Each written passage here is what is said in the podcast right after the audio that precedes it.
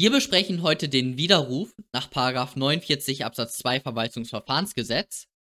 Und in unserer großen Übersicht sind wir jetzt hier bei der Aufhebung eines rechtmäßigen Verwaltungsaktes, der begünstigend ist. Dieser 49 Absatz 2 ist äußerst klausurrelevant.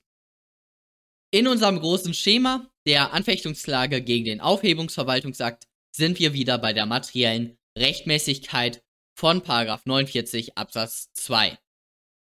Lesen wir zunächst einmal die Norm. Ein rechtmäßiger begünstigender Verwaltungsakt darf, auch nachdem er unanfechtbar geworden ist, ganz oder teilweise mit Wirkung für die Zukunft nur widerrufen werden, wenn eine der Nummern 1 bis 5 einschlägig ist und Satz 2, Paragraph 48 Absatz 4 gilt entsprechend. Hier kann man wieder perfekt die Tatbestandsvoraussetzungen rauslesen.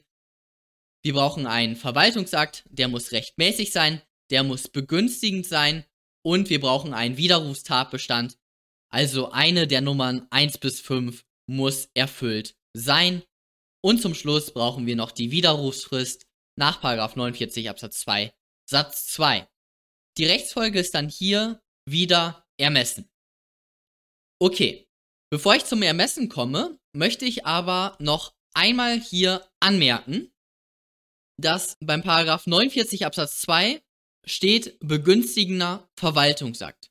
Und beim Paragraph 49 Absatz 3 steht Verwaltungsakt zur Erfüllung eines Zweckes oder so. Also, das ist eine Zuwendung. Paragraph 49 Absatz 3 regelt begünstigende Verwaltungsakte in Form der Zuwendung. Und Paragraph 49 Absatz 2 regelt allgemein begünstigende Verwaltungsakte. Und Paragraph 49 Absatz 2 und Paragraph 49 Absatz 3, die schließen sich nicht aus.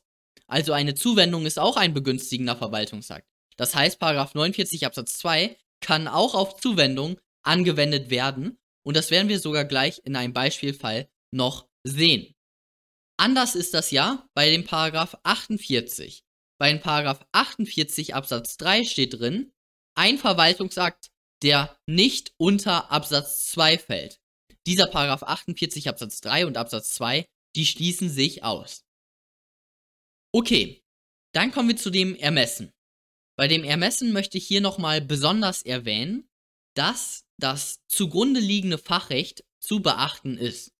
Also, das bedeutet, wenn ihr eine Baugenehmigung bekommt und jetzt äh, ist der, sind die Tatbestandsvoraussetzungen von 49 Absatz 2 erfüllt und dann kommt ihr zu der Rechtsfolge, dann müsst ihr bei dem Ermessen, müsst ihr auch die baurechtlichen Wertungen, müsst ihr mit berücksichtigen.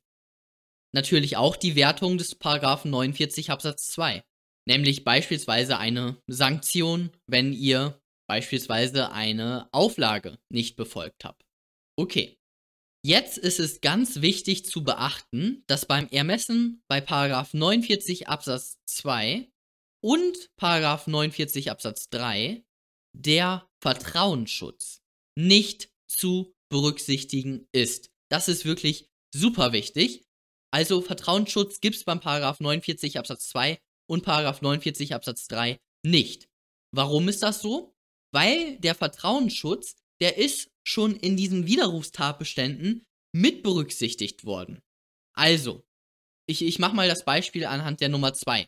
Wenn ihr eine Zuwendung bekommt und diese Zuwendung ist verbunden mit der Auflage, dass ihr das Geld für, für eine Solaranlage verwenden sollt. Und jetzt verwendet ihr das Geld für eine große Party. Dann könnt ihr euch nicht auf den Vertrauensschutz berufen, weil ihr habt ja nicht mal die, die Auflage befolgt. Also das ist wirklich das beste Beispiel. Und das gilt wirklich bei allen Nummern, Nummer 1 bis Nummer 5, gilt es, diesen Vertrauensschutz nicht zu berücksichtigen. Auch wenn ihr einen Widerrufsvorbehalt habt. Ihr bekommt einen Widerrufsvorbehalt für diesen einen speziellen Fall. Und jetzt tritt dieser eine spezielle Fall tatsächlich ein. Ja, dann wusstet ihr von Anfang an, dass in diesem Fall der Widerruf vorbehalten wurde. Dann, hab, dann habt ihr keinen Vertrauensschutz. Dann könnt ihr euch nicht auf den Vertrauensschutz berufen. Weil es stand von Anfang an drin, hier in diesem Fall können wir widerrufen. Oder es stand von Anfang an drin, hey, du musst das hier tun in einer Auflage. Und wenn man das nicht tut, ja, dann kann man sich auch logischerweise nicht auf den Vertrauensschutz berufen. Schauen wir uns das erste Beispiel an. Ein rechtmäßiger begünstigender Verwaltungsakt darf, auch nachdem er unanfechtbar geworden ist, ganz oder teilweise mit Wirkung für die Zukunft nur widerrufen werden, wenn der Widerruf durch Rechtsvorschrift zugelassen oder im Verwaltungsakt vorbehalten ist. Hier jetzt der Beispielfall. In einem Zuwendungsbescheid wurde Energieberater E ein Zuschuss aus Bundesmitteln in Höhe von 300 Euro für die Durchführung von Vorortberatungen nach den Richtlinien über die Förderung der Beratung zur sparsamen und rationellen Energieverwendung in Wohngebäuden vor Ort bewilligt. Im Zuwendungsbescheid heißt es, dass die Auszahlung des Zuschussbetrags nach Vorlage und Prüfung der vollständigen Verwendungsnachweise erfolge. Dem Bescheid ist ein Vorbehalt beigefügt, wonach der Widerruf des Bescheides für den Fall vorbehalten ist, dass der Beratungsbericht nicht mit dem Namen des ausführenden Beraters versehen ist, nicht das Erstellungsdatum ausweist oder nicht den in der Anlage der Richtlinie genannten Mindestanforderungen entspricht. E legte nach durchgeführter Vorortberatung einen Beratungsbericht vor, der allerdings nicht den Mindestanforderungen entsprach. Nachdem E auch auf Nachfrage keinen Bericht vorlegt, der den Mindestanforderungen entspricht, widerruft die Behörde den Zuwendungsbescheid. Also, einfacher Fall, irgendjemand ist Berater und muss dann eben Berater, Beratungsnachweise vorlegen. Und wenn er dies nicht macht, dann ist dafür ein Widerruf vorbehalten worden. Und jetzt legt er tatsächlich nicht ein, einen solchen Beratungsnachweis vor. Oder der zumindest entspricht der nicht den Anforderungen des Widerrufsvorbehaltes. Und so wäre dann jetzt die Lösung in einer Klausur. Ihr hättet den Tatbestand, liegt ein Ver Verwaltungsakt vor, der ist rechtmäßig, der ist auch begünstigend. Hier übrigens die Definition von einem begünstigenden Verwaltungsakt steht drin im Paragraph 48 Absatz 1 Satz 2. Immer schön, wenn ihr das in der Klausur erwähnt. Dann wichtig ist jetzt hier, dass der Paragraph 49 Absatz 3 den Paragraph 49 Absatz 2 nicht ausschließt, weil wir haben ja eine Zuwendung. Da könnte man ja denken, ah ja, der Paragraph 49 Absatz 3 verdrängt den Paragraph 49 Absatz 2. Das ist aber nicht so, hatte ich ja gerade schon erklärt. Hier ist der Widerrufstatbestand nach Nummer 1 möglicherweise erfüllt. Der Widerruf wurde im Verwaltungsakt vorbehalten. Hier müsstet ihr dann wieder den Paragraph 36 Absatz 2 Nummer 3 kurz erwähnen. Dann der Sachverhalt, der jetzt eingetreten ist, stimmt mit dem Sachverhalt des Widerrufsvorbehalts überein. Also der Widerrufsvorbehalt sagt, wenn X passiert, dann darf ich widerrufen und jetzt ist tatsächlich X eingetreten. Und dann haben wir das schon bejaht, jetzt kommt die Widerrufsfrist und dann kommen wir zu der Rechtsfolge, dem Ermessen. Hier würdet ihr dann sagen, für den Widerruf spricht zum einen das Fachrecht und auch ist der Widerrufstatbestand erfüllt.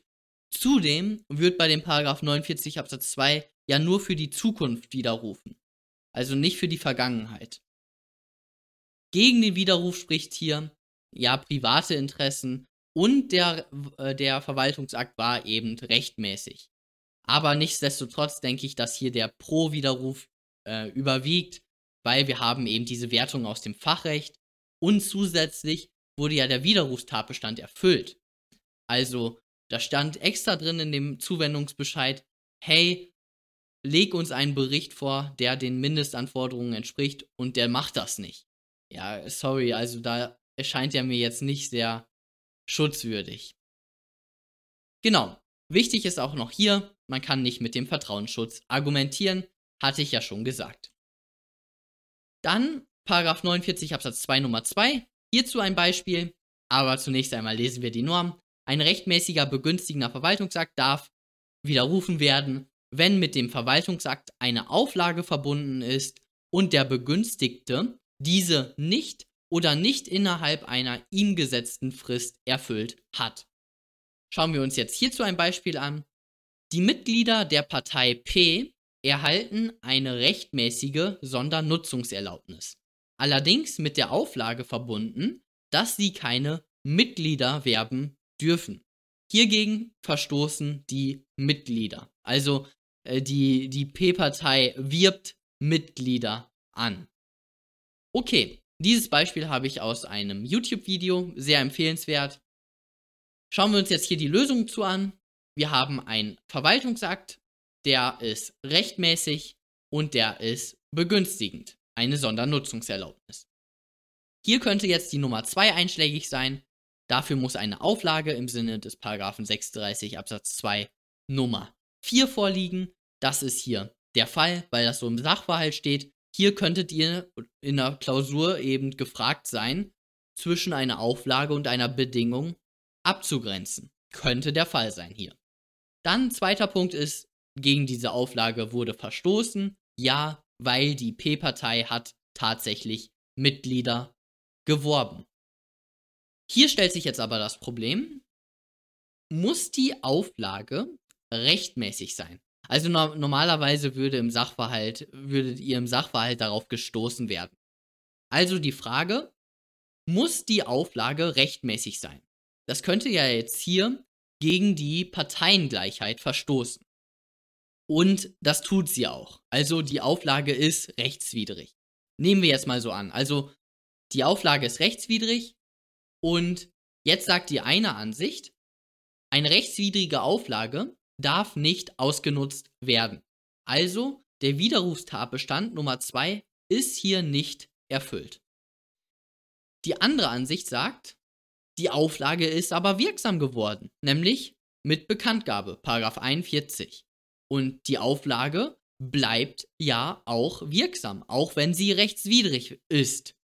Das steht im Paragraph 43 Absatz 2 so drin. Und hier wurde die Sondernutzungserlaubnis, die wurde wirksam mit der Bekanntgabe und mit ihr auch eben diese Nebenbestimmung und deswegen waren die Nebenbestimmungen wirksam, also die Auflage war wirksam und jetzt wurde gegen die Auflage verstoßen. So sagt diese Ansicht, dass dann der Widerrufstatbestand erfüllt ist. Genau, dann haben wir die Widerrufsfrist und bei der Rechtsfolge, ihr würdet ja jetzt erstmal denken, wow, die haben jetzt eine rechtswidrige Auflage ähm, erlassen und dürfen die jetzt nach dieser anderen Aussicht, dürfen die jetzt nach dieser anderen Ansicht ausnutzen. Jein. Also ja, man bejaht den Tatbestand, aber natürlich ist auf der Ermessensseite zu berücksichtigen, dass die Auflage hier rechtswidrig ist. Und deswegen hier keine straßenrechtlichen Erwägungen wurden getroffen. Also es wurde gesagt, hey, ihr dürft keine Mitglieder werben. Das ist, das hat gar nichts mit dem Straßenrecht, mit einer Sondernutzungserlaubnis zu tun. Deswegen ist das hier eine sachfremde Erwägung. Es liegt ein ja, eine, eine Ermessensfehlgebrauch liegt vor. Okay, kommen wir zu einem Beispiel für 49 Absatz 2 Nummer 3. Lesen wir auch hier einmal die Norm. Ein rechtmäßiger begünstigender Verwaltungsakt darf widerrufen werden, wenn die Behörde aufgrund nachträglich eingetretener Tatsachen berechtigt wäre, den Verwaltungsakt nicht zu erlassen und wenn ohne den Widerruf das öffentliche Interesse gefährdet werden würde. Jemand beantragt eine Gaststättenerlaubnis. Er ist gesund und alles ist super. Also der ist, dem, der ist fit wie ein Turnschuh. Jetzt erteilt die Behörde ihm die Gaststättenerlaubnis. So, zwei Jahre später wird dieser X wird zum Trunkenbold. Also er ist dem Alkohol verfallen.